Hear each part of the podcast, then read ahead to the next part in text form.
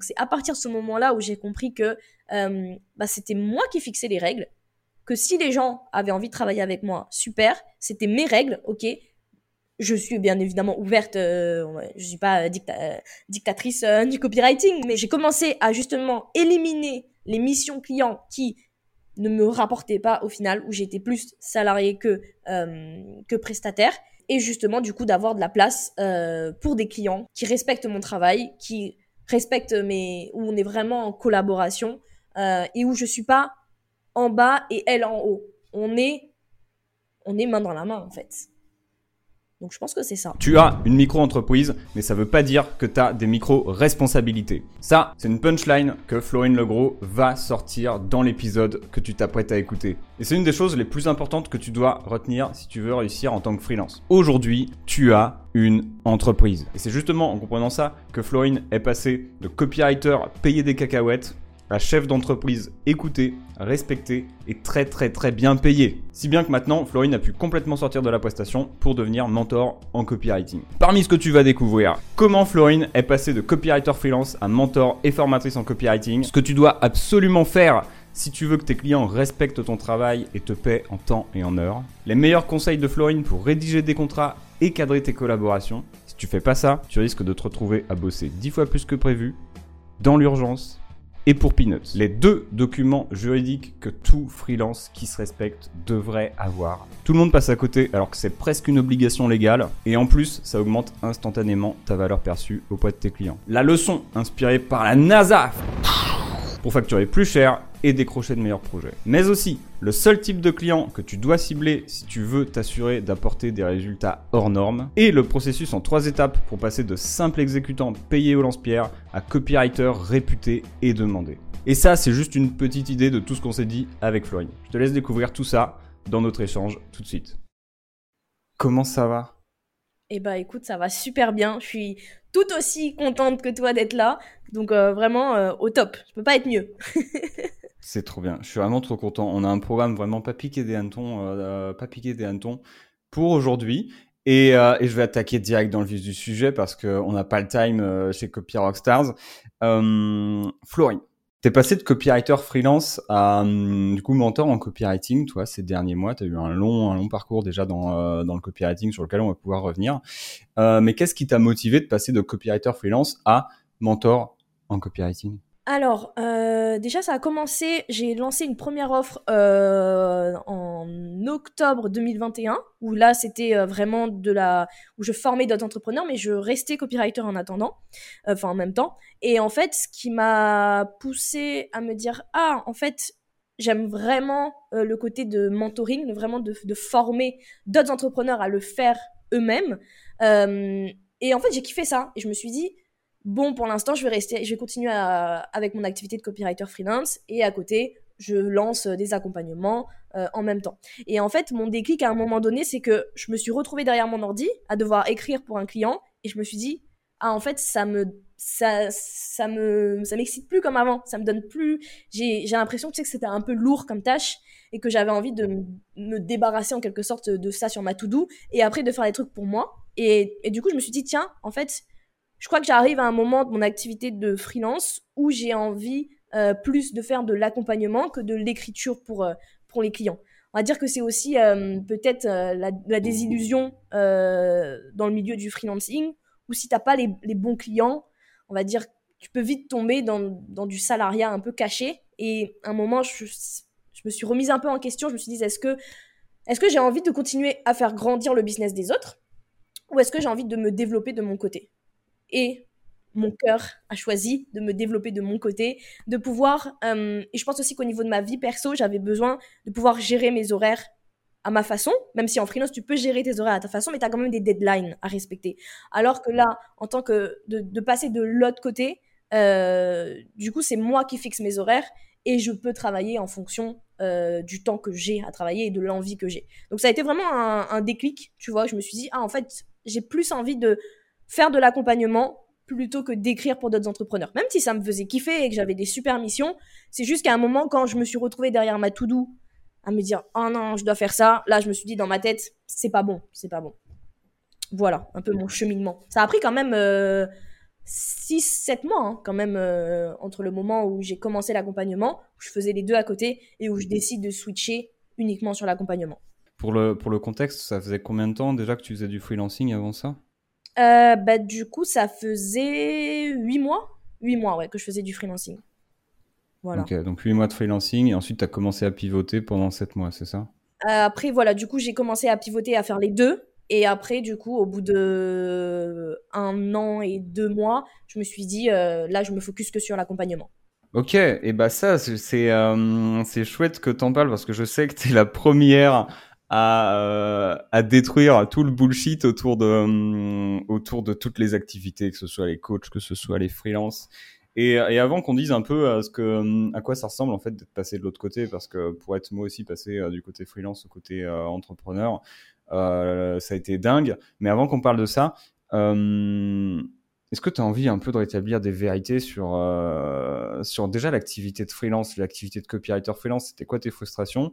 Et pour quelqu'un qui, euh, qui taffe dans ce métier, qu'est-ce qu'il doit savoir en fait? Ma plus grosse frustration, c'est que les gens ne se rendaient pas compte de la valeur du copywriting et même des, des entrepreneurs qui étaient très avancés tu sais, considérer un peu le copywriting comme euh, bon, bah vas-y, tu écris juste ma page de vente et mes emails de vente, je te paye des cacahuètes. C'est ça un peu, c'est, tu vois, ça a été un peu cette désillusion-là de me rendre compte que euh, si tu. C'est pas t'imposer, tu sais, au début, en plus, surtout quand tu commences, t'es prêt à accepter, à te jeter sur toutes les missions. Et, euh, et en fait, le, le, conseil que je donnerais, donc c'est bien au début quand tu commences, mais c'est de savoir sortir de ça et de de, de, de switcher, en fait, entre la, la posture où tu es freelance salarié, tu sais, où tu fais ce que l'entrepreneur te dit, et de prendre ta posture de vrai copywriter. Moi, ça a switché ça avec toi. Tu vois, quand j'étais, avant de me faire accompagner, euh, j'étais vraiment dans cette posture de, bon, ben, je fais ce qu'on me donne à faire, et euh, limite, je suis pas copywriter, je prends plus une posture de, de rédactrice, tu vois. Donc, ça, je dirais vraiment de prendre sa posture de copywriter, d'être force de proposition et de savoir dire stop à des missions où peut-être c'est génial, tu vois, tu travailles avec des grands mondes, tu travailles avec des gros entrepreneurs, mais si c'est pour qu'à la fin de la journée et à la fin du mois, tu sois payé des cacahuètes et que quand tu fais ton calcul, euh, que tu es en fait moins bien payé à l'heure ou aussi bien payé qu'une femme de ménage, là, là, il y, y, a un problème. Il y a un problème. Donc voilà ce que je, ce que je dirais. Et, euh, et ensuite, euh, je, tout le bullshit qu'il y a. Euh, non, mais déjà ça, tu vois, je pense que déjà là, on est pas mal. C'est la chose principale qui me vient à l'esprit en tant que, que freelance. Et ouais, de vraiment de prendre sa position de copywriter, de savoir dire non, même si c'est des missions qui paraissent géniales sur le papier. Mais euh, si les gens ne sont pas prêts à te payer à ta juste valeur, pourquoi tu travaillerais avec eux? En fait Je sais que moi, tu vois, j'ai longtemps eu ce truc de ouais, mais attends, je travaille avec des grands noms, donc j'accepte d'être payé mal, mais au bout d'un moment, bah non, il faut dire stop. Il faut savoir dire stop. Et quand une mission est trop lourde, que ça te prend trop d'énergie, que ça te prend trop de charge mentale, ne pas oublier que tu t'es lancé de base en freelance pour être libre, pour ton activité, pour être entrepreneur, et pas pour subir euh, tes missions clients, et d'en fait que ton client devienne ton patron. C'est pas le but hein, de base, juste comme ça. C'était pas le but initial, donc de garder ça en tête. Le but c'est pas de devenir freelance salarié. Et ça, je pense qu'il y a beaucoup de gens qui tombent dans ce piège-là. Hein. C'est clair. Beaucoup, beaucoup, la majorité, euh, majorité des, des, freelances que je rencontre tombent dans le freelance euh, salarié où on fait ce qu'on, tu fais ce qu'on te dit euh, avec les deadlines qu'on te donne et, et tu te tais ou on en trouve un autre, quoi ce qui est euh, ce qui est la pire situation. Enfin non, enfin je dis la pire situation, il y en a qui s'y retrouvent. Tu peux t'y retrouver, tu as des copywriters, ils bossent en agence, ils s'y retrouvent, ils sont contents, ils sont ils sont payés leur petit salaire. Euh, on est proche du salariat déguisé, c'est pas fou. Mais euh, certains s'y retrouvent, après tout dépend des, des objectifs qui, qui se donnent aussi quoi. Ouais, je pense voilà comme tu dis, il y en a qui ça les rassure de savoir qu'à la fin du mois, ils ont un ils ont un, un, salaire, enfin en quelque sorte, et qui se confortent là-dedans. Moi, c'est vrai que tu vois, à un moment, je me suis retrouvée dans une mission où j'étais réquisitionnée trois jours par semaine euh, et j'étais pas payée à la hauteur de ce que je devais être payée. Bah, c'est confortable comme situation parce que tu sais qu'à la fin du mois, bah, la personne, elle va te payer tant. T'as as signé un contrat, t'as ça, voilà, tu dédicaces, tu, tu donnes trois jours à la personne et à la fin du mois, t'es es tranquille. Mais euh, comme tu dis, il y en a à qui ça plaît, il y en a, euh, bah, posez-vous la question. Est-ce que vous êtes lancé en tant qu'entrepreneur pour faire ça, pour être dans cette situation-là Après, si les gens sont bien payés, tant mieux. Mais le truc, c'est que dans ces situations-là, généralement, les, les freelances sont mal payés, en fait. Parce que les, on oublie qu'en fait, il faut savoir compter son, son, taux journalier et combien à la fin du mois il te reste vraiment. Tu vois, ça peut paraître une belle somme. Je sais pas, on te dit 2500 euros, je te paye pour une mission. Ouais, bah 2500 euros, euh, tu peux enlever pas mal de choses euh, et t'as pas 2500 euros dans ta poche, quoi. Donc, euh, ouais, important de bien faire les calculs. Ça, c'est, j'ai vraiment appris ça. C'est faites bien les calculs, calculez-vous, enfin vraiment au, par euh, par heure combien combien est-ce que vous êtes vous, combien est-ce que vous êtes payé, quoi. C'est vraiment euh, parce que du coup ça ça casse vite le truc, hein, des fois, souvent. Tu te dis, ah ouais, ok, donc j'ai gagné tant par mois, ok, donc ça fait, ah, ça fait que 20 euros par heure. Ouais, 20 euros par heure, même une assistante virtuelle, elle est payée 35 euros par heure. Voilà. Vrai. c'est vrai. Et euh, c'est pas un, c'est pas un métier moins bien. Je veux pas que tout de suite l'auditeur Oui, se dise, ah, oui, oui. c'est pas un métier Non, moins bien. Par contre, euh, c'est sûr que le ROI, le retour sur investissement, n'est pas du tout le même entre un copywriter qui va faire gagner euh, 10 à 500 000 euh, à un client et, euh, et l'assistant ou l'assistante qui va faire des tâches exécutives euh, qui ne sont pas, euh, qui n'ont pas autant de, autant de ROI quoi. Faut aussi, euh, bah, c'est le pricing un peu de, de valeur et de valeur apportée quoi. Mais ouais. Et d'ailleurs, euh, ça me fait penser à un truc. C'est vrai que toi, tu as un peu tout fait en fait. Euh, tu as, bossé d'abord un petit peu en agence, puis tu as été un petit peu, comme tu dis, la copywriter chez quelqu'un. Donc, on, on dit un peu in-house, entre guillemets, en anglais. Tu t'es lancé ensuite vraiment à ton compte et maintenant tu, tu formes aussi et tu as ta boîte. Et ça, c'est trop stylé. Et euh, est-ce que toi, parmi euh, déjà, si on regarde déjà côté agence, euh, c'est quoi, toi, les, euh, les avantages et inconvénients que, que tu as vu dans le fait de bosser vraiment, être copywriter en agence ou, et même à côté être copywriter chez, chez quelqu'un in-house, puisque ça correspond à peu près à la même chose, quoi? Bah, les avantages, c'est que t'as pas à chercher de clients. Ça, c'est le quand t'es en agence, du coup, t'as t'as pas de prospection à faire. C'est l'agence qui te ramène tes clients. Donc ça, c'est top. Et après, quand t'es copywriter aussi euh, chez un entrepreneur, encore une fois, tu prends pas la tête parce que euh, bah, dans- t'es avec cet entrepreneur-là, donc t'as pas besoin de chercher de clients. T'as une rémunération à la fin du mois qui tombe facile. Tu vois, il y a moins ce stress de je sais pas euh, combien je vais avoir à la fin du mois. C'est l'avantage. Après, le problème, c'est que forcément, quand tu travailles en agence, l'agence te prend une partie. Tu peux pas forcément euh, fixer tes tarifs selon ce que tu facturerais toi si t'étais pas en agence. Donc c'est un peu ça le, le côté négatif, c'est que forcément, au niveau de tes prestations, t'es limité par, euh, par l'agence. Tu peux pas. euh, Peut-être qu'il y a des agences, tu, tu arrives, tu dis bon, bah moi, je fais facturer 10 000 euros la page de vente je suis pas sûre que qu'ils vont te dire viens dans l'agence, tu vois, parce que aussi forcément ils ont un intérêt derrière. Et euh, et voilà après aussi tu vois de travailler avec euh, un copywriter en particulier, d'être la copywriter d'un entrepreneur, c'est que bah tu restes dans le même la même niche que forcément euh, tu euh, tu vas plus en profondeur que si tu faisais juste une mission one shot, tu vois, tu deviens vraiment euh, limite, tu vois, moi je me disais des fois, ah, en fait, c'est comme si que j'étais un peu, euh, tu vois, par exemple en séduction, c'est comme si que j'étais un peu le, la coach en séduction, tu vois. J'aimais bien ça, c'était le fait que de pouvoir tester plusieurs niches, euh, de prendre plusieurs expertises en quelque sorte, de prendre la voix de mon client, c'était aussi bon bah du coup de rentrer dans sa tête. Et des fois, enfin c'est ce que je trouvais ça cool, tu vois, c'est que bah vraiment euh, en agence, bah tu peux toucher plein de secteurs que tu aurais peut-être pas forcément touché si t'étais pas en agence. Donc ça c'est vraiment ce qui est cool. Et quand t'es euh, copywriter chez l'entrepreneur, bah, du coup, vu que tu travailles main à main, main dans la main plutôt, avec lui, du coup, tu apprends à connaître euh, vraiment la cible, le prospect, le client idéal. Donc ça, c'est vraiment top. Voilà, il y, a des- avantages aussi euh, à cette, euh, cette situation-là. C'est vraiment propre à chacun, quoi. Moi, c'est vrai que j'ai testé et moi, j'ai préféré... ce que j'ai préféré comme situation, c'était vraiment... bah, d'être copywriter, d'avoir plusieurs clients, mais de pas être la copywriter. Tu vois, ça, c'est, j'ai moins aimé parce que forcément, après, ces entrepreneurs-là peuvent te faire des demandes comme, bon, bah, tu vas travailler qu'avec moi et tu refuses que tu travailles avec les autres clients. Ça, je suis pas fan. Parce que, attention, on n'a pas signé de CDI, hein. On a, on a rien signé ensemble. Donc, euh, je vais pas mettre euh, mes œufs dans le même panier en quelque sorte parce que t'imagines si demain le client te dit, ah, bah, en fait, non, euh, on va arrêter là. ah bah, euh, t'es un peu dans la merde là, parce que du coup, tu t'es consacré que sur un seul client. Derrière, il faut penser. Et je me rappelle aussi, tu m'avais dit de faire attention, tu sais, aux relations que tu. Tu vois, tu te sens proche de cet entrepreneur. Il y a une relation qui se crée.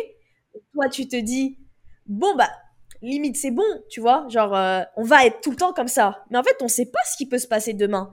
Peut-être qu'il y a un autre copywriter qui va débarquer et toi, tu as l'impression que le mec, il tient à toi, mais en fait, non, si le copywriter, il est peut-être plus qualifié ou il y a, je sais pas, ça passe mieux avec lui, bon, bah, il va pas se priver de, de te dégager derrière. Hein.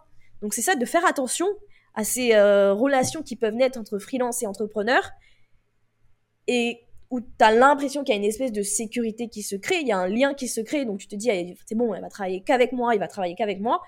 Ouais, non, fait, faut faire gaffe, faut faire vraiment gaffe, quoi. N'oubliez pas, vous êtes, on est, vous êtes freelance, salarié. C'est super vrai euh, ce que tu dis sur ce côté relation où euh, c'est vrai qu'on en avait euh, on en avait parlé. Oui, pour le contexte déjà on dit on, parle de ce qu'on avait parlé parce que on, bosse ensemble avec Florine en, coaching et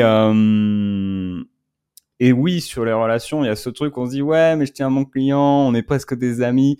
Tes clients ne sont pas tes amis. ils peuvent devenir tes amis lorsqu'ils sont plus clients il y a pas de souci. Oui, vous pouvez avoir une bonne relation. Euh, non, tu vas pas apporter euh, tes problèmes de la maison euh, dans ta relation avec ton client parce que oui, mais on peut parler de ça, on est comme ça. Non, ça va tout de suite te dévaluer auprès de la personne et, et ça c'est pas le but. Euh, ni tes problèmes de ta boîte. C'est euh, vous êtes deux entrepreneurs et euh, tu là pour pour servir sa boîte avant tout quoi. Et, servir aussi la tienne et servir les, intérêts des deux, mais pour pas rajouter du oh en ce moment ça va pas trop. Euh, est-ce que tu peux me filer un coup de main? Non. Dans une relation euh, comme tu dis, où tu as l'impression que c'est amical, de signer des contrats. Signer des contrats, ça je pense que c'est vraiment le truc le plus important. Si j'avais un message à faire passer, signer des contrats. C'est euh, comme ça, au moins, vous savez que euh, vous encadrez la relation. Peut-être que vous êtes proche, vous êtes amis. Tu vois, moi, par exemple, j'ai une cliente où, certes, on était. Euh, enfin, ça se passait vraiment super bien. Mais, euh, bon, bah, elle était juriste. Donc, forcément, elle aussi. Donc, elle se protégeait, elle. Mais elle s'est dit, bon, bah, du coup, on va protéger un peu cette collaboration. Et à un moment, avant la, la mission s'est terminée, mais on s'était dit, vas-y, on fait un contrat où bah, il y a trois mois de préavis. Comme ça, au moins, toi, ça te laisse le temps euh, elle, ça lui laisse le temps de trouver un autre copywriter. Moi, ça me laisse le temps de trouver d'autres clients. Et si on respecte pas ce mois de préavis, bon, bah, du coup, euh, tu payes 2500 euh, euros, je crois qu'on avait fixé. Mais hyper important de, de faire signer ces contrats. On peut des fois se retrouver dans des situations où le client, lui, il nous fait signer un contrat. Donc, lui, il est protégé. Mais toi, tu ne fais pas signer de contrat. Non, non, faites pas ça. J'ai fait l'erreur, ne faites pas ça. Faites pas ça. faites pas ça. Vraiment, d'avoir des contrats solides. C'est le, c'est essentiel, quoi. T'as des, euh, as des recommandations de choses à mettre dans des contrats? Euh, Déjà, je mettrais, parce que ça, je me suis fait avoir, faites attention, c'est sur le nombre de relectures. Si tu précises pas le nombre de relectures, au final, la personne, la page de vente, euh, elle peut te la, te la, te la renvoyer 20 fois. Elle est dans ses droits. Deuxième chose, bien préciser que quand le document de positionnement, quand tu as, donné les infos sur l'offre, l'offre ne peut plus changer. Ça m'est arrivé première cliente. Ah, je fais la page de vente. Deux semaines. Oh, finalement non, je veux changer l'offre. Du coup, il faut rechanger la page de vente. Bien évidemment, j'avais pas le choix parce que j'avais pas signé de contrat. Donc ça, c'est vraiment de faire attention à ça. Euh, aussi, de bien préciser que tu n'es pas, euh, enfin, sauf si ça a été mis en accord, mais que tu peux travailler avec les concurrents sauf s'il y a un accord qui a été fixé, mais ça c'est bien de préciser. S'il n'y a pas d'accord qui a été fixé, tu as le droit de travailler avec les concurrents. Les gens ils peuvent, eh, comme ça, l'entrepreneur ne va pas te le reprocher.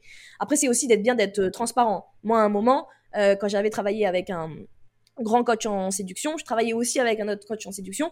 Je l'ai prévenu, je lui ai dit ok bon ben je l'ai éclairci la situation. Euh, donc ça,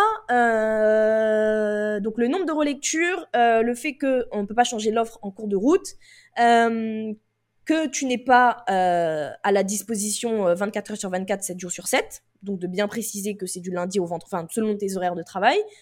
Euh, quoi d'autre qu'on peut mettre dans le dans le contrat? Non, je pense que déjà si on a ça déjà dans ce contrat, on a quand même un contrat solide. Après, de toute façon, c'est de toujours se dire notre contrat va grandir avec nous. On va on va faire des erreurs. À un moment, on va se dire pourquoi j'ai pas mis ça dans mon contrat? À la prochaine prestation, on saura qu'il faudra mettre ça dans le contrat. C'est, euh, je valide à 2000%. C'est une tellement bonne, euh, c'est une tellement bonne remarque. Moi, quand je me suis lancé aussi, je faisais pas de, de contrat, c'était ok, mais euh, on se fait confiance. Au début, se faire confiance, oui, c'est bien. Sur certains marchés, c'est bien. Quand tu as les bons clients, c'est bien.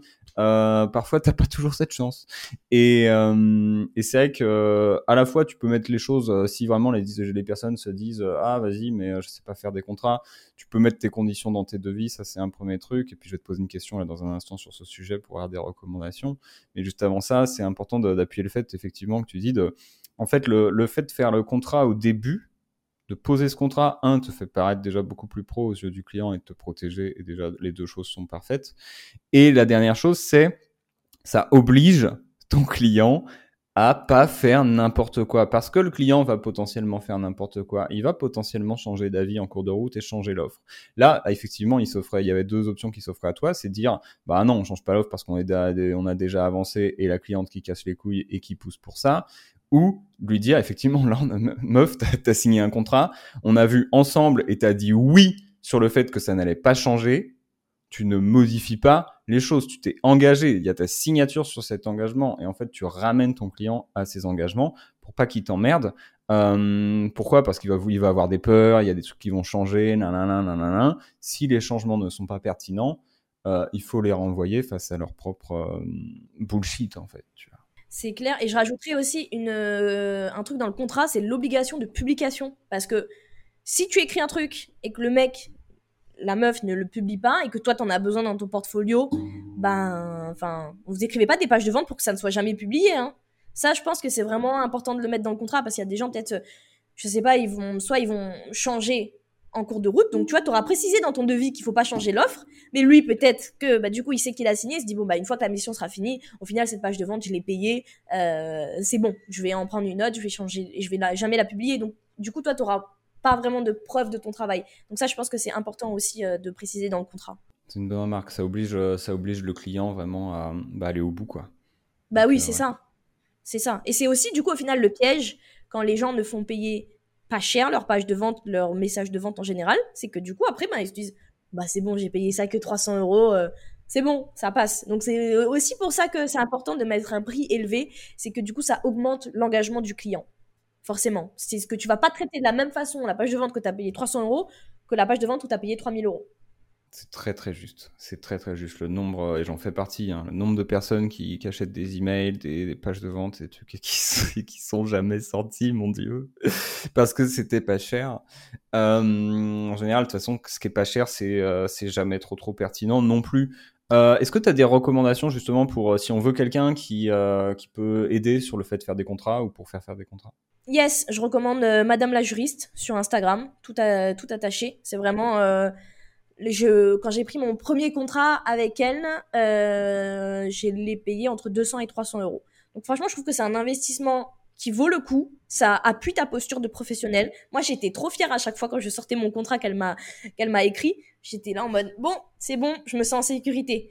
Donc euh, et donc déjà d'avoir un modèle, c'est bien d'avoir un contrat et des conditions générales de vente. C'est bien d'avoir les deux, mais si déjà vous pouvez commencer par le contrat, déjà ça vous différenciera, je pense, de pas mal de freelance. Je trouve que ça, ça met de suite ta posture. Tu vois, quand tu arrives avec ton client, tu dis bon bah ok, on doit signer le contrat euh, avant que ça commence. Je trouve que ça, ça tu vois, le client va plus te prendre au sérieux et ça va forcément appuyer ta posture de professionnel.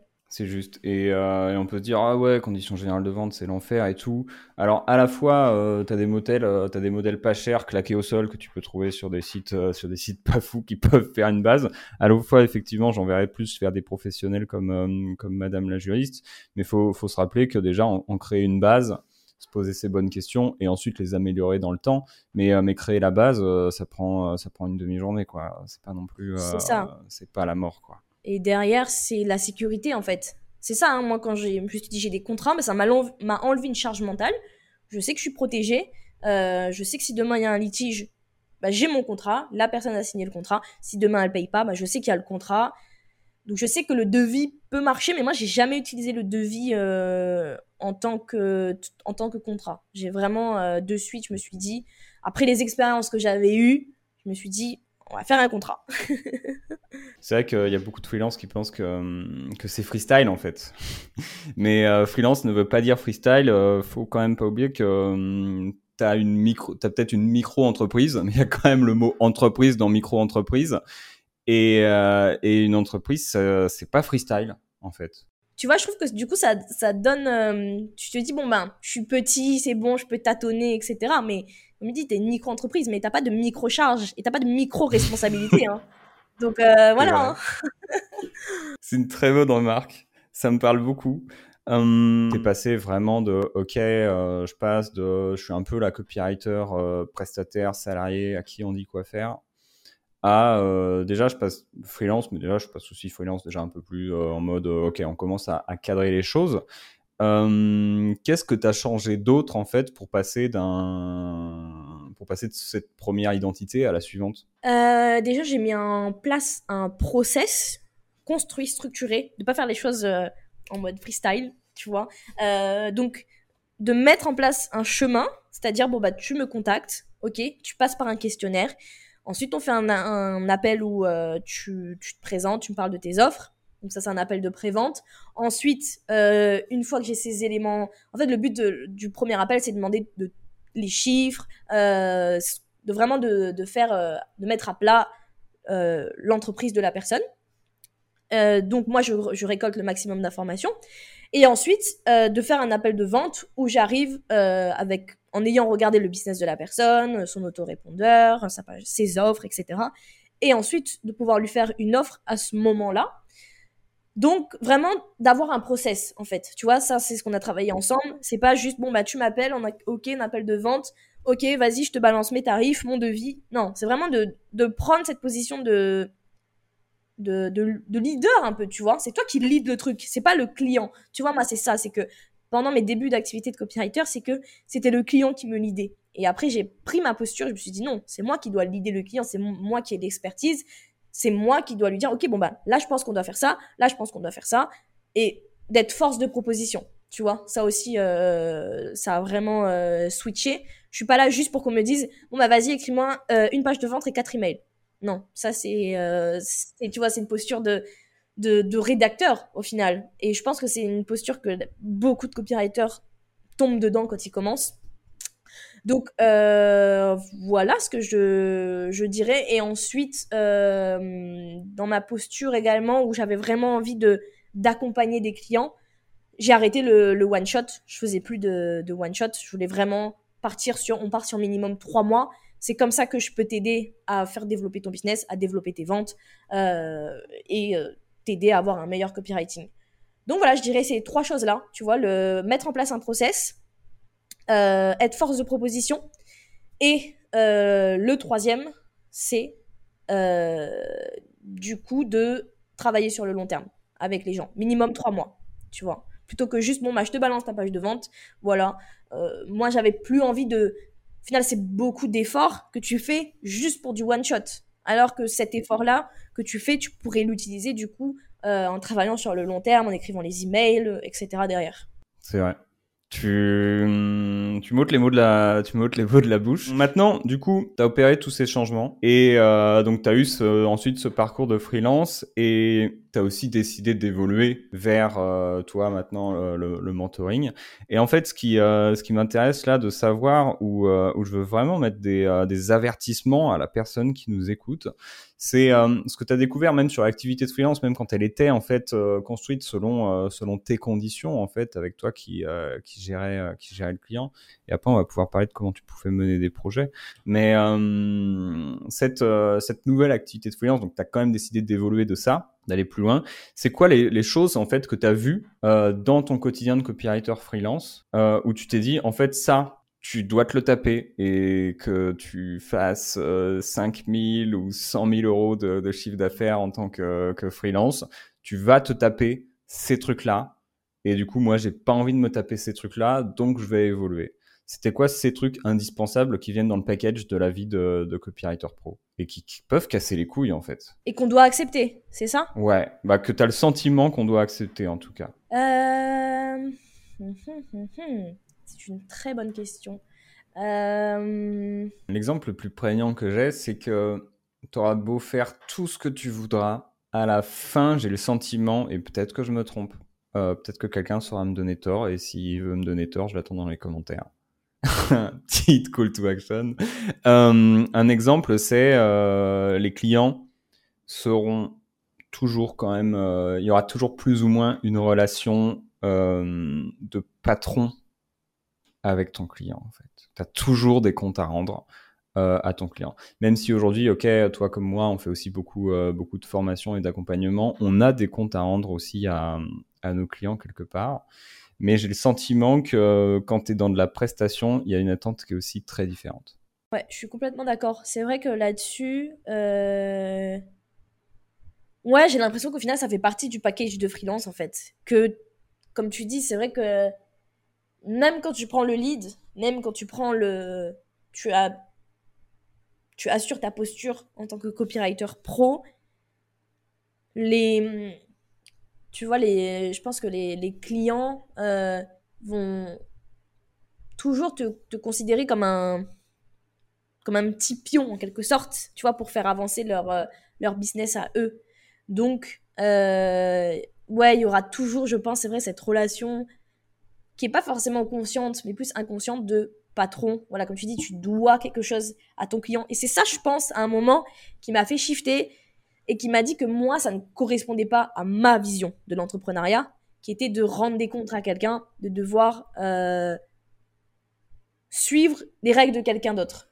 Moi, ça correspondait pas à ma vision. Voilà. Après, ça peut correspondre à la vision des d'autres personnes, mais c'est vrai que ce truc où tu peux pas faire tout ce que tu veux, tu vois, c'est comme ça. Certes, t'es le copywriter, tu prends ta posture, mais c'est pas ton business. Donc, il y aura toujours ce truc qu'il va falloir que tu suives les codes de cet entrepreneur-là. Et parfois, ça peut limiter, je pense, ta, ta créativité et tes idées. Parce que forcément, toi, tu, tu vois, je pense que c'est ça, c'est frustrant. C'est quand toi, tu penses que tu arrives avec une idée, tu te dis, ça, ça va être fou. Mais la personne, elle, elle réagit pas du tout à ton idée. Ce qui est, enfin, c'est normal, tu vois, elle a le droit de, de, pas être en accord avec ses idées, mais c'est frustrant. C'est hyper frustrant parce que toi, tu aurais envie de tester des trucs. Et ben, la personne, bah, c'est pas ton business. T'es copywriter. Certes, tu leads un peu le truc, mais c'est pas ton business. Donc, tu peux pas faire tout ce que tu veux. Donc, ça, tu vois, ça, c'est, c'est frustrant. De toute façon, que tu fasses euh, 1000 euros par mois ou euh, 10 000 ou 20 000 ou 30 000 en tant que copywriter, bah, il y aura toujours ce truc de tu peux pas faire ce que tu veux, tu vois. C'est pas ton business. Tu peux pas tout tester, forcément. Donc, ça, je pense que c'est, pour moi, ça a été frustrant. Je sais pas si pour toi, ça a été frustrant aussi, mais euh, moi, c'est ce truc où je me suis dit, ah, ouais, c'est dommage. J'ai envie d'aller plus loin. Il y a, il y a cette frustration effectivement des, euh, des circonstances données. Après, bon, peut-être que tu peux négocier ça aussi avec, euh, avec le contrat, ça se fait, pourquoi pas, où tu dis, ok, tu me files vraiment les clés. Mais bon, on travaille avec des êtres humains et, euh, je veux dire, on est copywriter, on connaît, on connaît l'être humain. Et l'être humain, il est quand même un peu fucked up. Donc, euh, donc voilà, tu, vas, tu vas être potentiellement effectivement emmerdé. Et en fait, tu vas te dire, mais moi, j'aimerais pouvoir faire ça, ça, ça, ça, ça et le meilleur terrain de jeu pour faire ça, ça, ça et ça, ça reste, euh, bah, ça reste ton propre business. Où là, tu dis, euh, ok, c'est euh, c'est open bar, je vais vraiment tester les choses que, que j'ai envie de tester et, et potentiellement aussi prendre plus de risques. Parce que quand c'est le business de quelqu'un d'autre, t'as pas non plus envie de dire, bon, on va tenter ce truc. Euh, c'est du 50-50. Soit ça fait un four monumental, soit c'est un carton plein. Euh, T'es ok pour me confier 20 000 balles pour, euh, pour prendre le risque de, de, niquer un lancement? La personne, selon son budget, il y en a pour qui 20 000 balles, c'est pas beaucoup. Euh, on te dira euh, oui ou non, tu vois. Je pense que, par exemple, Coca-Cola aurait aucun souci pour te filer 20 000 balles pour que tu fasses un truc, euh, un truc à double tranchant, c'est peanuts. Mais beaucoup d'entrepreneurs, puisque nous on parle surtout des entrepreneurs là du web, euh, craquer 20 000 balles pour, euh, pour un potentiel échec, c'est pas le truc euh, le plus pertinent du monde. Ouais, non, c'est clair. Est-ce que tu vois d'autres euh, d'autres choses du coup comme ça? Comme d'autres d'autres frustrations qui viennent avec le package? Enfin, d'autres frustrations, ça peut être des frustrations, mais pour d'autres personnes, ça peut être un truc stylé. Mais d'autres choses qui, où quand on arrive, on se dit ah tiens, je m'attendais pas à me à me taper ça en fait dans ma vie de, de freelance libre. Non, là, comme ça, euh, après, c'est aussi, tu sais jamais euh, sur quel client tu vas tomber. C'est-à-dire, au début, ça peut hyper bien se passer. Tu te dis, j'ai le feeling, c'est un gros client, ça va être trop bien. Ça va être super sur mon, mon portfolio. Après, tu arrives dans la mission et tu vois que c'est pas si ouf que ça. Tu vois Je pense que ça, c'est un peu une. Tu te dis, waouh, je vais travailler avec un tel, waouh, c'est trop bien. Ah, bah, au final, c'est pas si bien que ça. Parce que voilà, la. euh, comment dire ça? Parce que, euh, tu vois, genre, le, ça peut euh, pas mal se passer, mais peut-être que tu vas voir les derrière. Ah, ça oui, les derrière. Tu vois, tu vois des trucs, tu te dis, waouh, ça c'est trop bien de travailler avec ce client. Et puis en fait, derrière, il y a la désillusion parce que tu te rends compte de ce qui se passe vraiment derrière des coulisses qui sont des fois pas très belles. Et ça, c'est hyper frustrant en tant que copywriter parce que toi, tu peux débarquer avec toute l'éthique du monde, tout, euh, genre tu te dis, voilà, moi je fais pas ça, je fais pas ça. Et puis derrière, t'arrives, t'avais l'impression que le business était en accord avec ton éthique. Et en fait, bah, tu te rends compte derrière qu'il y a des trucs avec lesquels t'es pas du tout en accord.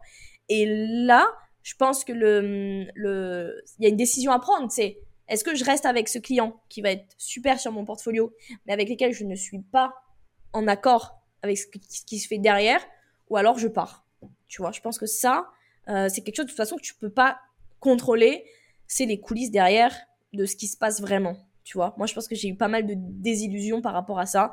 Et à un moment, quand je me rendais compte, quand je me suis rendu compte que euh, j'avais l'impression de plus perdre que de euh, à rester, que de partir, bah, je me suis dit, même si ça fait peur, de partir et de te dire, ok, bon, bah, moi, j'ai pas envie de participer à ce type de business-là, si, euh, enfin, de partir, tu vois.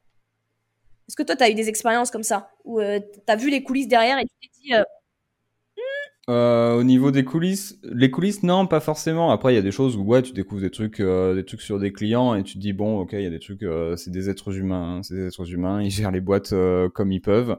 Je peux pas critiquer les gens sur la manière de gérer leur boîte puisque je pense que je suis pas non plus le meilleur pour ça. Par contre, ce que tu as dit sur le fait, là, cette phrase, j'ai plus à gagner à partir qu'à rester. ça peut arriver avec des clients. Ça, c'est moi, ça m'est arrivé où, euh, j'ai travaillé longtemps avec un client et où en fait euh, ça devenait plus source de frustration parce que moi bah j'avais fait le tour du taf, je m'ennuyais, euh, je pouvais pas faire les tests euh, que je voulais, j'avais envie d'évoluer dans ma j'avais envie d'évoluer dans mon parcours en fait d'entrepreneur et, et où la prestation qu'on avait ensemble moi me au fond me freinait tu vois et là, tu te retrouves dans le même schéma que ton schéma salarié de je veux quitter mon taf, mais j'ai peur. Euh, je veux quitter ce client, mais j'ai peur parce qu'il y a ça qui est bien, il y a ça qui est bien, tu vois. C'est, comme, ah non, j'aime les collègues, j'aime le client. Et euh, tu as tous ces trucs en fait, et tu dis bah c'est aussi pas mal parce que bah il y a du cash qui tombe euh, qui tombe tous les mois, donc euh, donc c'est plutôt stylé.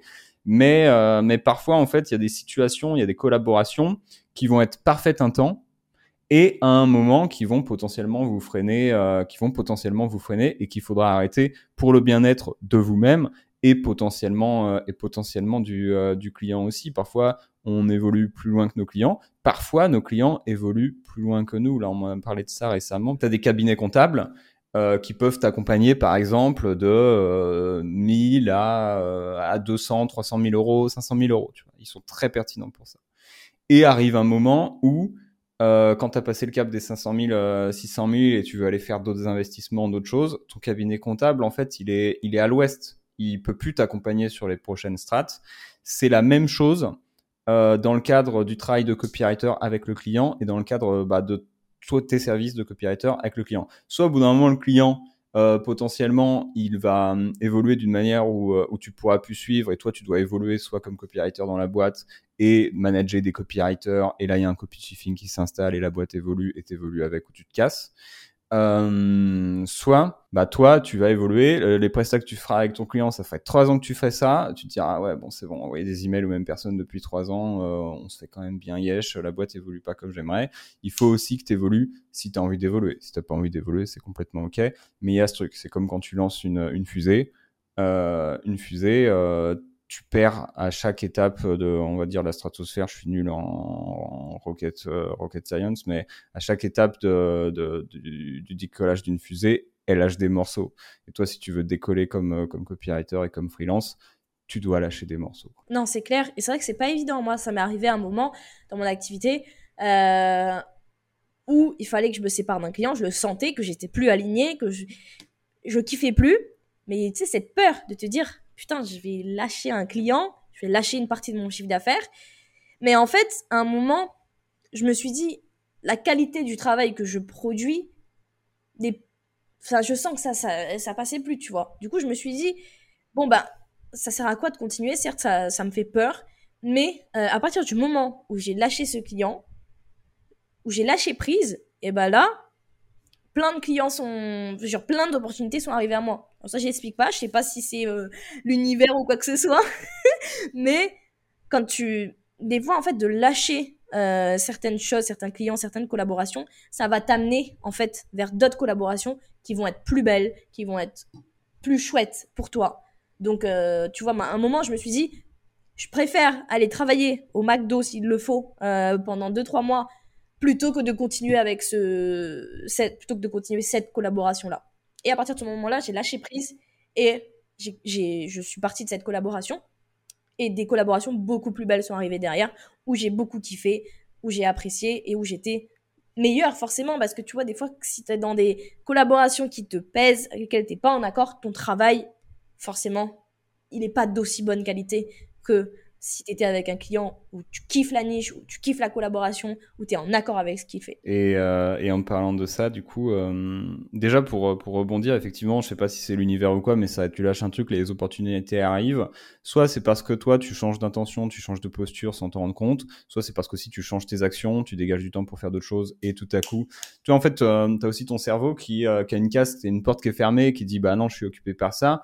Et puis, euh, lorsque tu tèches le truc, bah, la porte s'ouvre et l'opportunité, tu la vois déjà au lieu de pas la voir. Donc ça, c'est euh, clairement un premier truc. Mais du coup, pour surmonter ces peurs, parce que putain, euh, ça, s'il y a, wow, s'il y a bien un, un, un frein qu'on a, nous autres euh, êtres humains, euh, c'est la peur. Qu'est-ce qui, toi, t'a aidé en fait à surmonter tes peurs au moment de, bah ouais, t'as, hum, ok, t'as as ce client qui est super connu, euh, tu décides d'arrêter avec, ou t'as cette cliente qui te permet d'avoir du cash en continu tous les mois, tu décides d'arrêter avec, tu décides de te jeter dans le vide en fait.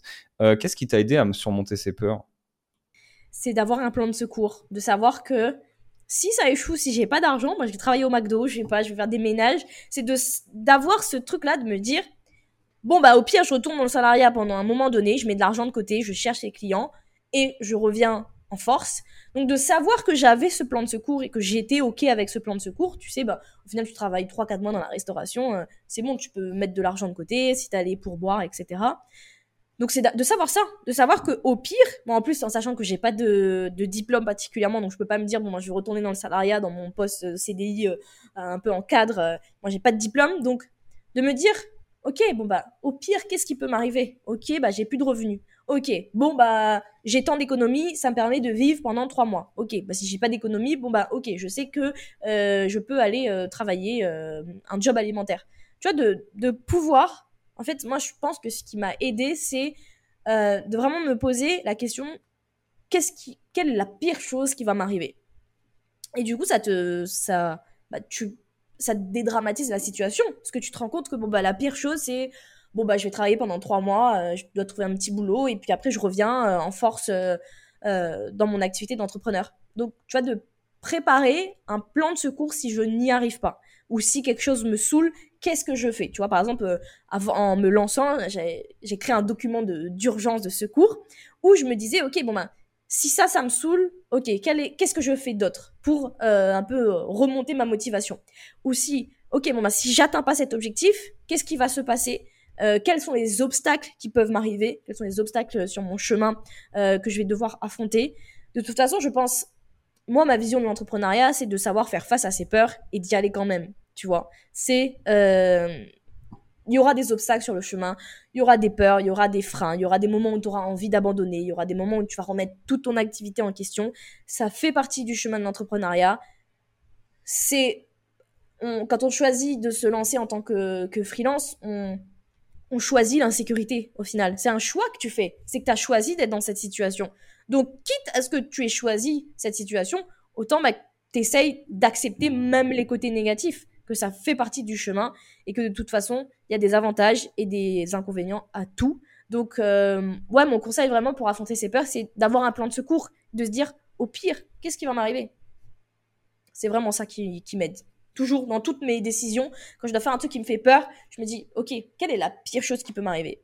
Ok, il y a ça. Bon bah ok, je suis, je sais que ça, ça peut arriver. je je suis consciente que ça peut arriver et je suis consciente que j'ai une solution de secours. Donc je peux me jeter dans le vide. On a le même modèle mental pour ça. C'est vraiment le, quoi le pire qui puisse arriver. Et c'est vrai que j'ai utilisé ça aussi pendant des années. J'utilise encore où je me dis, ok, si demain Copy Rockstar se pète la gueule, euh, ce que je, ce que je, j'espère pas. Mais euh, toi, tu as, l'exemple du McDo, mais un autre truc pour, pour euh, rassurer la personne qui nous écoute, c'est que bah, tu es quand même potentiellement copywriter ou entrepreneur et que ta valeur sur le marché, elle est quand même over abusée, c'est-à-dire que techniquement, bon, écoute tous les épisodes du podcast comme ça tu seras bien, mais mais je veux dire, tu sais persuader les gens, tu sais vendre de la valeur, euh, tu as une capacité qui est celle de vendre, euh, combien de boîtes ont besoin de ça, mon Dieu? Euh, Je veux dire, même le, le taf salarié, ça, ça, ça, se trouve, tu peux retourner bosser au McDo, mais tu seras au marketing de McDo, en fait, tu vois. Et, euh, et clairement, faut pas oublier qu'on a qu'on a une, une, compétence qui a tellement de, de valeur que ensuite, euh, oui, peut-être ton activité marche pas, peut-être que tu peux te faire recruter quelque part, et peut-être que tu peux te faire recruter aussi quelque part de super stylé. C'est pas évidemment, c'est pas ce que ce que j'invite forcément les gens à faire s'ils veulent rester indépendants et freelance. Mais euh, le pire qui puisse se passer, c'est euh, trouver un job qui peut-être aussi stylé. Tu. Non, c'est clair, et de se dire que de toute façon, au pire, je sais pas si tu vois que tu n'as pas de, de clients, bah, au pire, tu vas voir un entrepreneur, tu lui dis, je te fais, c'est une solution, hein, je dis pas que c'est forcément ça qui correspondra à tout le monde, mais tu lui dis, ok, je te fais ça, et tu me payes seulement si tu as des résultats. Tu vois, au pire, il y, a plein de situations que tu peux tester qui, euh, comme tu dis, on a la capacité de vendre. Donc, euh, quitte à ce que tu plus rien, bon, bah, autant te sauter, sauter dans le vide et essayer des trucs que tu n'aurais pas forcément euh, testé avant, tu vois. Donc, ouais, comme tu dis, on a la, on a quand même une compétence de fou dans les mains. Donc même si on ne trouve pas de clients euh, sur le web ou qu'on arrête un contrat, il y a toujours des solutions en fait. Toujours des solutions. Il y a vraiment toujours des solutions. Je suis moins friand de, l'idée de, se faire payer si la personne a des résultats, à moins que derrière tu as identifié et tu dis, ok, en fait, c'est déjà plié. Euh, que la personne va avoir des résultats. Tu vois. Si, euh, si tu sais déjà que, que, que, tu joues avec un cheat code, en fait, pourquoi pas euh, maintenant, si t'as pas ce truc, euh, je sais pas si c'est la meilleure chose à faire. Moi, longtemps, euh, je, je propose pas de garantie euh, pour mes services de copywriter parce que bah, c'est quand même une belle idée de merde si je me mets à bosser deux mois et que derrière, et que derrière, je facture ça 10 000 balles et qu'ensuite il faut que je les rembourse. C'est pas fou. Donc de toute façon, je m'assure toujours de. Ça, c'est un conseil que je donne, mais assure-toi toujours de prendre des projets pour lesquels tu sais déjà que tu vas avoir des résultats et c'est facile à deviner. Et euh, mais dans tous les cas, tu dis ok, si vraiment c'est la merde, euh, bah oui, écoute, euh, tu rembourses le client, le client est content, il y a pas de souci, il repart avec son truc.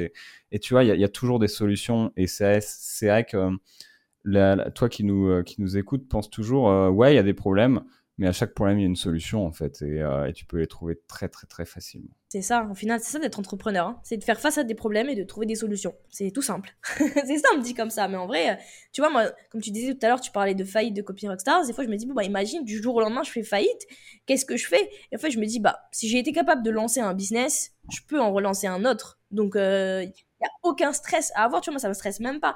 Même cette insécurité financière que parfois tu te dis, bon bah, euh, tu vois, tu sais pas combien tu, tu vas finir le mois. Ben moi, euh, je la vois plus cette insécurité. Tu vois, c'est le truc qui revient souvent, par exemple, quand je me présente en tant qu'entrepreneur, on me dit, oh, mais attends, mais t'as pas peur, etc. Ben non, moi, moi, c'est genre, euh, le sentiment de liberté est tellement immense que j'accepte cette insécurité et que j'apprends à la kiffer, quoi. C'est vrai ça me fait une, ça me fait une super transition. Euh, maintenant, vraiment, tu as cette identité d'entrepreneur, tu l'as vraiment, euh, tu l'assumes à 10 000%, et c'est vraiment stylé.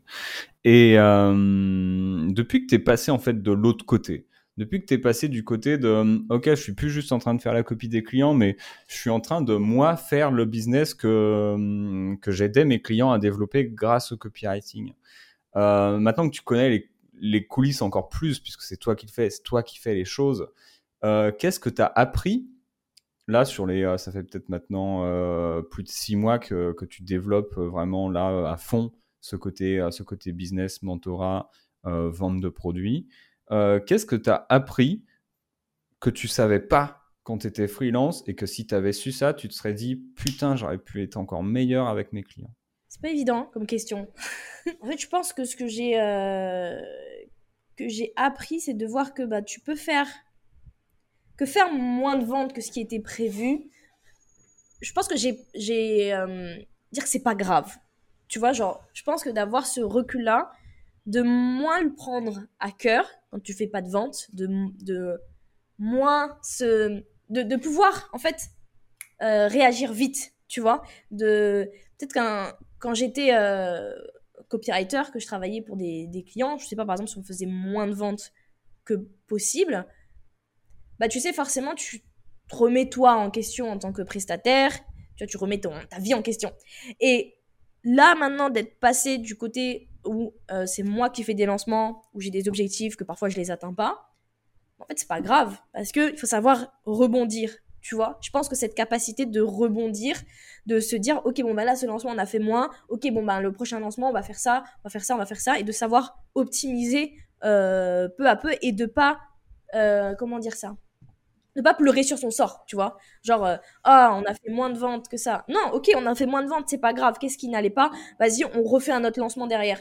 Et je pense, ouais, d'avoir ce, recul-là que c'est pas parce que sur un lancement tu fais moins de ventes que ton business est pourri, que ton offre est pourrie, que ton. Tu vois, pas forcément. Donc, tu vois, je pense ce recul-là, ce truc de se dire, tu vois, encore une fois, ce truc, ben, tu fais face à des obstacles, ok, ben, on va trouver une solution. Il y a toujours des solutions. Donc je pense que, tu vois, d'avoir cet œil maintenant, d'avoir été derrière, de...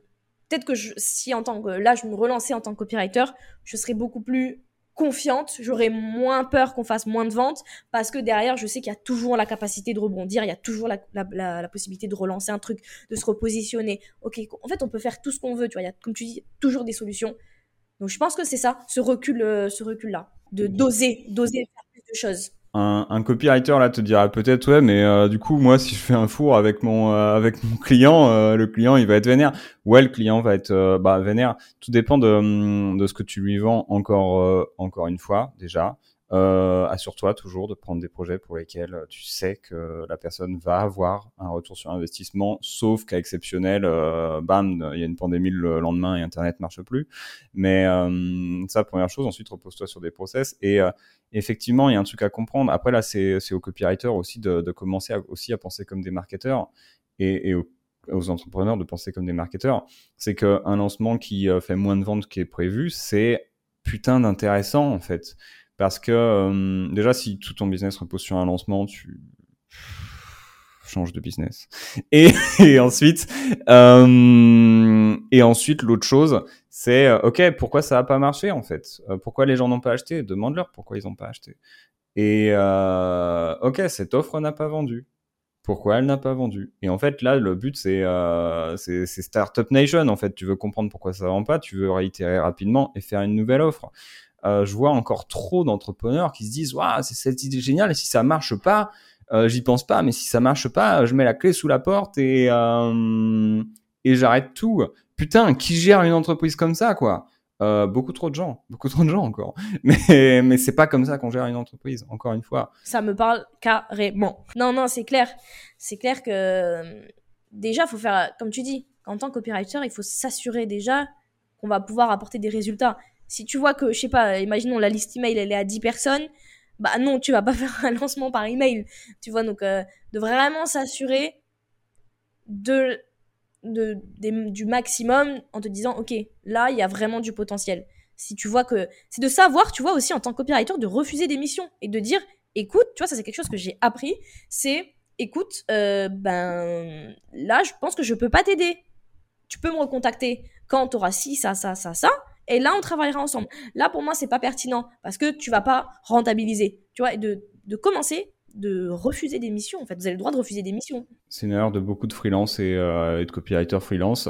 J'ai un prospect au téléphone, il faut que je le close. Ouais. Surtout pas c'est la pire erreur. Euh, il faut que tu closes les personnes que tu peux aider en fait, et tu, tu proposes plus que tu closes. Ils sont censés se closer eux-mêmes auprès de toi. Mais non en fait. C'est et puis c'est quoi cette euh... ça y est, je suis en train de m'énerver. Putain. Mais c'est quoi cette mentalité de dire ok j'ai quelqu'un au téléphone, tout ce qui m'intéresse c'est de prendre son argent? Non. non, bordel. Euh, tout ce qui t'intéresse, c'est de t'assurer que tu peux euh, l'atteindre, l'aider à atteindre ses objectifs et bien sûr, en échange, cette personne va te payer. Mais putain, t'es pas là pour lui prendre son argent. Là pour lui, pour l'aider à avoir des résultats et lui prendre son argent en échange. Parce que ça, ça, ça reste. Mais putain, c'est pas l'intention première, quoi. J'ai dit six fois putain, donc c'est important.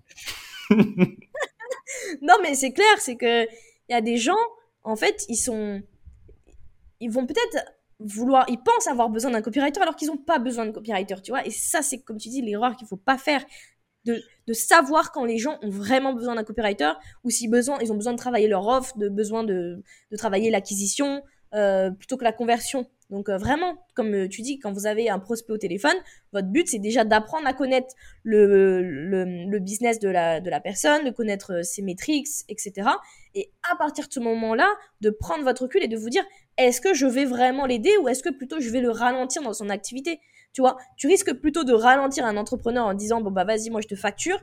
si la personne elle a 10 personnes dans sa liste email, qu'elle a, enfin, qu'il y a rien qui qui montre qu'elle a besoin d'un copywriter là tout de suite maintenant, il faut être, faut lui dire et en plus la personne, elle, se dira ah ok c'est cool, euh, il a, enfin je sais pas si, si la personne se dit ça consciemment mais inconsciemment elle se dira ah c'est bien, elle est, elle est professionnelle, elle m'a dit bon bah là que je, je c'est pas le bon moment pour moi, ok, c'est vraiment top de sa part, tu vois. Et euh, du coup, moi, quand ça m'est arrivé, quand j'ai dit à la personne, ok, bon, bah là, je pense que pour l'instant, t'as pas besoin de moi, je lui disais, ok, tu dois faire ça, ça, ça, ça, ça. Une fois que tu auras ça, ce sera avec un grand plaisir que je voudrais travailler avec toi.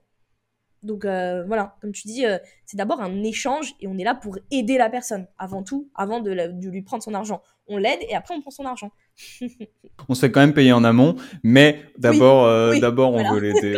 Mais ouais, c'est important de, questionner l'envie du client aussi là, comme comme t'en parlais, tu questionnes l'envie du client. Ok, je veux 8 emails et une page de vente. Ok, mais pourquoi tu veux 8 emails et une page de vente? Bah pour vendre mon produit parce qu'il vend pas. Ok, mais en fait déjà regarde tout le tunnel et regarde vraiment d'où vient le problème si tu as une liste email à 1000 personnes et que tu lui as déjà vendu ton offre 150 fois, euh, plus de plus d'emails et plus de pages de vente, c'est pas ça qui va te faire plus de ventes, c'est plus de leads ou plus d'offres. Et, euh, et c'est le job aussi du copywriter d'orienter euh, d'orienter là-dessus.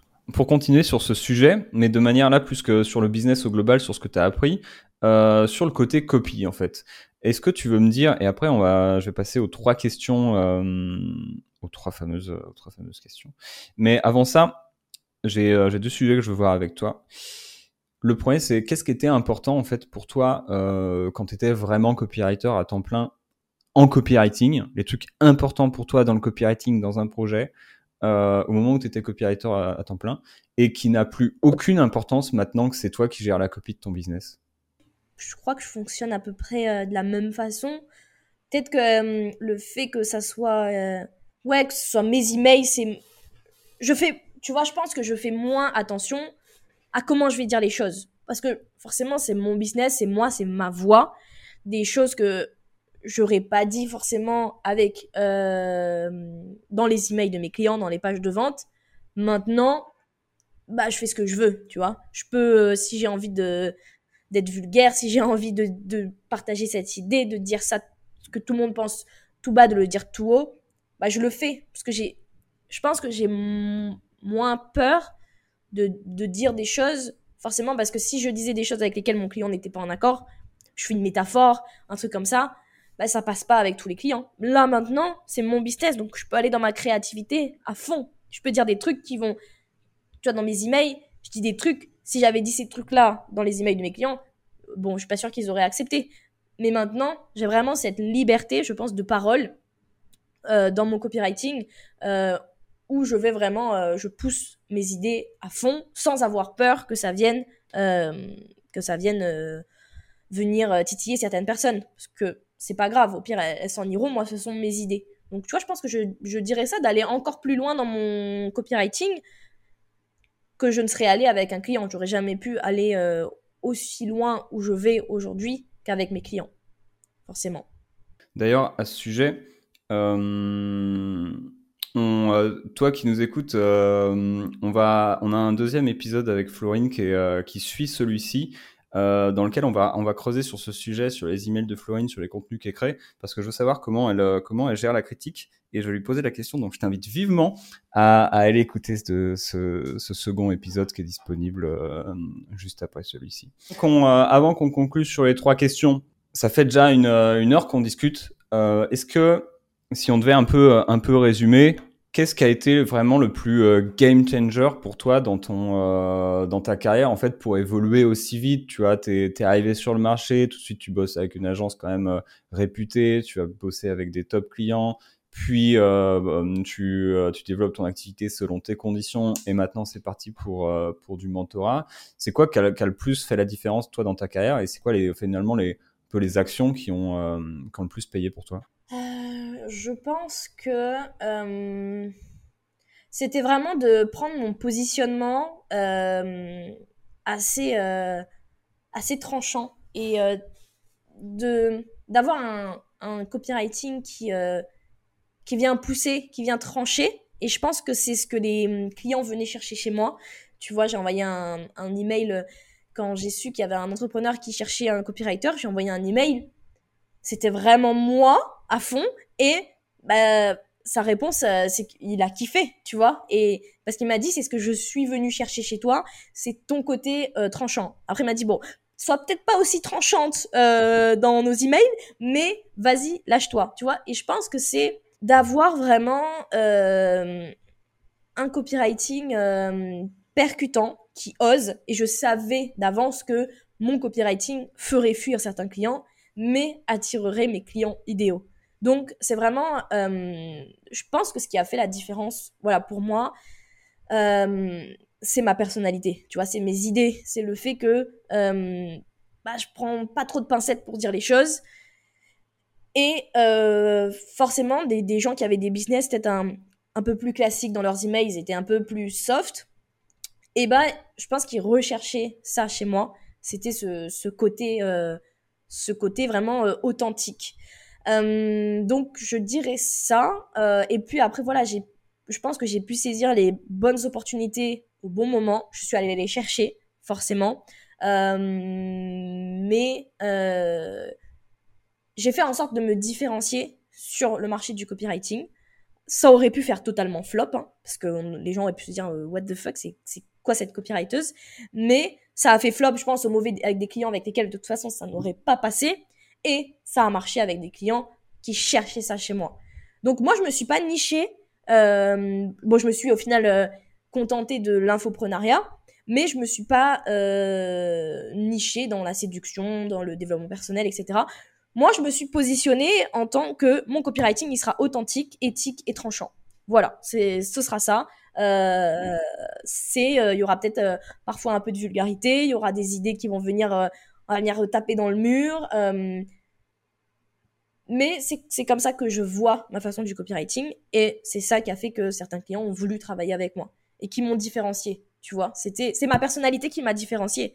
Donc demain quelqu'un qui débarque et qui se dit bon ben Florine elle a réussi en étant euh, percutante, tranchante, mais que la personne, je sais pas, elle est beaucoup plus calme que moi, elle a pas du tout la même personnalité, ben ça marchera pas parce qu'on verra qu'il y, y, aura un décalage. Alors que moi j'ai fait je pense, de ma personnalité, euh, un atout de vente pour, euh, pour que les gens me choisissent en tant que copywriteuse. Parce que c'est ce qu'ils venaient chercher, c'est ce qu'ils n'étaient pas capables de faire, et c'est ça qui, euh, qui les inspirait chez moi. Mais tu vois, si un client qui lui aurait plus voulu être dans le classique, dans on y va tout doux, on n'assume pas trop ses idées, ça aurait pas marché avec moi. Donc je pense que je pense que c'est ça. Hein. quand j'y repense dans, dans mon parcours, j'ai pas eu besoin de faire beaucoup de prospection. Après, c'était les opportunités qui venaient euh, et je les saisissais. En acceptant que peut-être que je les saisissais, peut-être que ça aurait pas marché. Mais ça a marché. Ok. Et du coup, pour quelqu'un qui effectivement a pas pas forcément ta personnalité, qui, euh, qui a pas ce, ce talent ou euh, un, talent au moins similaire que tu as en copywriting, du moins un style similaire, est-ce que euh, plus du côté euh, gestion de ton activité, en fait, qu'est-ce qui toi a, fait le plus la différence? Pour, euh, pour que tu pètes tout Je dirais vraiment, bah, c'est quand j'ai pris ma posture de, de et que je suis sortie de ce freelance salarié qui ose pas trop prendre, euh, qui ose pas trop prendre de décision, tu vois. Et, euh, et à partir du moment où j'ai vraiment mis un process en place, en me disant, ok, maintenant c'est fini. j'ai eu la chance de travailler avec des super clients, mais j'avais l'impression d'être salarié. moi, c'est pas ce que je suis venu chercher Donc maintenant, je vais sélectionner mes clients. Euh, c'est pour ça, à partir de ce moment-là, après, j'avais mis un formulaire, euh, un questionnaire au préalable pour savoir si la, personne, euh, on était compatible pour travailler ensemble. et à partir du moment où je suis sortie de ce truc, bah, je suis juste la meuf qui rédige la page de vente et les emails de vente, tu vois. Une fois à partir du moment où je suis arrivée en tant que copywriteuse, pas en tant que rédactrice, pas en tant que... En fait, tu vois, c'est, je pense que ce terme de freelance, il est un peu connoté pas négativement, mais on n'est pas freelance, on est entrepreneur au final. Tu vois, tu es un freelance entrepreneur. Donc, euh, même quand tu es freelance, tu es entrepreneur. Tu as une entreprise. Tu dois prendre ta posture de chef d'entreprise. Donc, c'est à partir de ce moment-là où j'ai compris que euh, bah, c'était moi qui fixais les règles. Que si les gens avaient envie de travailler avec moi, super. C'était mes règles, ok. Je suis bien évidemment ouverte. Euh, je suis pas dictatrice du copywriting, mais c'est vraiment à partir du moment où j'ai pris ma position de copywriteuse, où je pense que ça a switché, que j'ai commencé à justement éliminer les missions clients qui ne me rapportaient pas au final, où j'étais plus salarié que, euh, que prestataire. Et, euh, et justement, du coup, d'avoir de la place euh, pour des clients qui me qui respectent mon travail, qui respectent mes où on est vraiment en collaboration et où je suis pas en bas et elle en haut. On est on est main dans la main en fait. Donc je pense que c'est ça, à dire vraiment de prendre ma posture en fait et d'arrêter de dire euh, merde euh, aux clients qui avec qui ça passait pas, avec qui j'étais pas en accord, euh, même des clients qui des super clients qui me je me rappelle à un moment on en avait discuté un super client qui me proposait de, travailler avec lui, en avait plein de missions, je me suis dit ça va être trop cool. Après je me suis dit non au niveau de la rémunération ça vaut pas le coup. donc à partir du moment où vraiment j'ai commencé à, euh, à prendre ma posture. Ouais, c'est ça, vraiment. Prendre ma posture de, de de me dire, ok, bon, moi, je vais devoir refuser des missions, c'est ok. Et peut-être que ça va me demander de me séparer de certains clients, c'est ok. C'est pour aller plus loin, pour ouvrir d'autres opportunités et pour euh, évoluer. Voilà, je pense que c'est ça. D'accepter de, de se défaire de certains clients pour évoluer. C'est comme ça. Ça fait mal, ça fait peur sur le coup, mais euh, ça fait partie du, du travail d'entrepreneur. Bah ouais, merci beaucoup euh, pour ce partage. C'est parfaitement, euh, c'est parfaitement résumé. J'aurais jamais pu dire, euh, j'aurais jamais pu dire les, les choses mieux que ça. Et, euh, et, du coup, merci beaucoup pour ça euh, Florine. D'ailleurs, j'en profite pour faire un call to action. ça, ça mange pas de pain. Euh, ce que vient de partager euh, Florine, ce côté passage de, de vraiment freelance à, à, prendre sa posture d'entrepreneur, c'est ce que nous on euh, on enseigne dans un programme chez euh, chez Copy Rockstars tous les process que, que j'ai pu partager à Florine. J'ai euh, redéveloppé ça, repackagé ça dans un programme euh, pour le découvrir. Euh, ça se passe sur Copy Rockstars. Je vais pas utiliser ce podcast pour pitcher plus que ça, mais euh, si ça t'intéresse de, de, suivre le même parcours, euh, je t'invite à aller checker euh, nos programmes pour freelance. Flory, je passe tout de suite à mon deuxième call to action. Putain, j'arrête pas les call to action. Euh, euh, Celui-là va être, c'est le call to action habituel des familles. On le connaît. Euh, parce que là, déjà, ça fait 1h14 qu'on discute, et puis on va continuer en plus, nous, de notre côté, l'enregistrement pour le deuxième épisode que je vais t'inviter à aller, à aller écouter. J'ai envie de faire un podcast à la Joe Rogan où, euh, où les podcasts durent 6 heures, en fait. Euh, mais il faudrait qu'on soit en présentiel et qu'on boive des coups. Mais euh, déjà, si tu veux euh, copywriting rockstars en présentiel où on est là à boire des coups pour ceux qui veulent on peut fumer des ouinges c'est pas idéal euh, mais au moins on est là à boire des coups ensemble et à discuter comme Joe Rogan euh, fais-le moi savoir dans les commentaires et, euh, et dans les euh, et dans les avis sur Apple Podcast parce que moi je serais très content de, développer le podcast dans, dans cette direction et d'avoir un studio pour ça, ça serait trop bien. Mais dans tous les cas, moi je j'aimerais beaucoup recevoir euh, à nouveau à nouveau Florine et, euh, du coup, ce que, ce que je t'invite à faire, toi qui nous, euh, qui nous écoutes, c'est différentes choses pour préparer ce futur épisode qu'on pourra faire euh, avec Florine. Déjà, c'est de donner de la force au podcast parce que ça mange pas de pain et que tu as juste à prendre ton téléphone et cliquer sur 5 étoiles sur Apple Podcast ou Spotify. Et si c'était sur YouTube, tu mets un pouce et un petit commentaire pour nous dire euh, soit ce que tu as kiffé, soit ce qui a été le plus, euh, le plus utile pour toi dans, dans cet échange. Et ce que je t'invite aussi à nous dire, c'est euh, si tu as une question que tu aimerais poser à Florine, que tu aimerais que je lui pose dans, dans notre prochain échange, tu le dans notre prochain échange, tu me le mets dans ton avis sur Apple Podcast tu me le mets en commentaire sur YouTube ou euh, tu m'envoies un email si toi, ta, méthode de consommation, c'est euh, c'est Spotify. Mais si tu peux passer par YouTube, c'est encore mieux. Euh, ou par Apple Podcast, c'est aussi, aussi encore mieux. Ça donne de la force et, ça, coûte, ça coûte pas grand-chose. OK pour toi? Florine, c'est l'heure des trois questions de la fin. Euh, les, euh, les trois fameuses, même si toi qui nous écoutes, tu peux te reprendre une belle dose de, de, de, de 40 minutes de Florine euh, dans l'épisode suivant. Mais euh, avant ça, les trois questions de la fin du, de l'épisode principal. La première, c'est s'il y avait un truc que tu aurais aimé savoir plus tôt, ça aurait été quoi? Je dirais que c'est... Je suis pas devenue entrepreneur pour devoir me conformer aux règles des, autres, c'est-à-dire dans, bah, dans la prestation de service. Je suis pas devenue euh, entrepreneur pour devenir euh, la freelance attitrée salariée de quelqu'un. C'était c'est pas dans ma vision, c'est pas dans ma vision de l'entrepreneuriat, euh, et que j'ai le droit, en tant que, prestataire, de poser mes, règles, de poser le cadre, et que c'est pas à la personne avec laquelle, je travaille qui doit poser le, cadre de mon travail. Tu vois, c'est moi qui, pose les règles. Voilà, je dirais vraiment ça, euh, de prendre ma position d'entrepreneuse. Même que je, sois prestataire, je suis entrepreneuse avant tout. Euh, malgré mon, mon, jeune âge, malgré euh, le syndrome de l'imposteur, j'ai une entreprise. J'avais une micro-entreprise, mais c'est une entreprise. Donc, c'est mes règles, mon cadre et euh, voilà, voilà ce que je dirais vraiment que je peux poser mes règles à moi. Ok. Deuxième question. S'il y a quelque chose que tu aurais aimé avoir fait ou avoir fait différemment, ça serait quoi? Je dirais que c'est vraiment euh, d'oser euh, me séparer de certaines opportunités, même si elles paraissent folles sur le papier, de me demander est-ce que ça vaut vraiment le coup de saisir ces opportunités? Euh, ouais, je dirais ça, c'est de refuser certaines opportunités et euh, de, de recentrer mon activité en éliminant euh, certaines collaborations.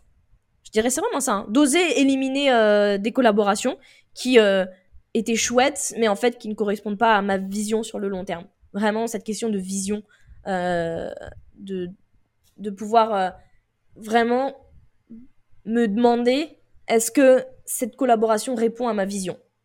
Tu vois, j'aurais aimé pouvoir me poser cette question-là. Tu as des exemples de, de collaboration euh, de manière globale, hein, sans forcément citer des, des trucs précis, mais euh, qu'il vaut mieux peut-être éviter? Euh, Moi, je dirais des collaborations où la personne ne se rend pas compte de ce que vous pouvez lui apporter. C'est pas une, c'est pas une bonne collaboration. Si la personne vous prend pour un exécutant alors que vous, vous ne faites pas de l'exécution, c'est pas une bonne collaboration. Si la personne vous euh, voit comme un petit pion dans son business, c'est pas une bonne collaboration. Vraiment, si la personne ne, ne perçoit pas ce que vous pouvez lui apporter, ça va être frustrant comme collaboration. Vous allez juste euh, écouter euh, ce qu'elle vous dit euh, et vous n'allez pas pouvoir euh, évoluer et mettre vos idées en place. Donc je dirais ça. Vraiment une collaboration où vous sentez que vous sentez pas à votre place, vous sentez qu'on on vous accorde pas euh, de, crédit, de crédibilité, ben c'est une collaboration qui pour moi euh, n'est pas bonne sur le long terme. Entendu. Dernière question.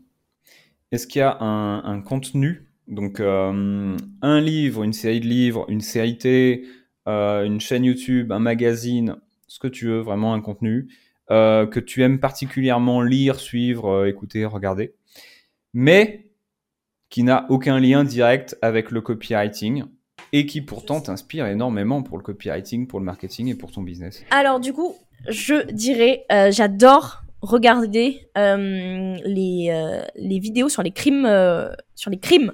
J'adore m'intéresser aux, aux, aux psychopathes et de okay. savoir comment quelqu'un en vient à à faire des, des actes euh, horribles envers d'autres humains. Ça, vraiment, ça, ça me passionne. Et euh, le sujet en ce moment des sectes, euh, de voir comment est-ce qu'on peut, qu'une personne normale puisse se retrouver à se faire manipuler le cerveau et à faire des gestes qu'elle n'aurait jamais fait si elle n'était pas rentrée dans une secte. Donc ouais, vraiment ce, truc des crimes, des faits divers, j'adore. T'as des exemples de, chaînes ou de, de, de, séries, de trucs à suivre pour ça? Euh, Oui, la, chaîne de Liv sur YouTube. sur YouTube et là, je suis en train de lire un livre qui est Dieu est un voleur qui marche dans la nuit, qui parle d'une secte aux États-Unis qui a causé la mort, un suicide collectif de 39 personnes qui étaient persuadés, quand ils allaient mourir, qu'ils allaient euh, aller dans un vaisseau spatial pour aller sur une autre planète. Voilà, ça, ça me passionne de fou de dire à, quel moment dans, chez un humain tu peux lui dire euh, suscite-toi et tu vas aller dans une autre galaxie. Merci beaucoup, Florine. Où est-ce qu'on peut te retrouver? On peut me retrouver sur Instagram, florine.legros, florine avec deux O, et sur, mon, sur mes emails dans ma newsletter, florinelegros.com slash mes-email. Voilà. Génial. Merci infiniment pour, euh, pour ce moment qu'on euh, qu'on a passé ensemble. C'était beaucoup, beaucoup trop, euh, trop stylé. toi qui nous écoutes, je t'invite à aller retrouver Florine, à aller suivre ce qu'elle fait. Moi, elle a les rares emails que, que je lis encore et, et que je kiffe.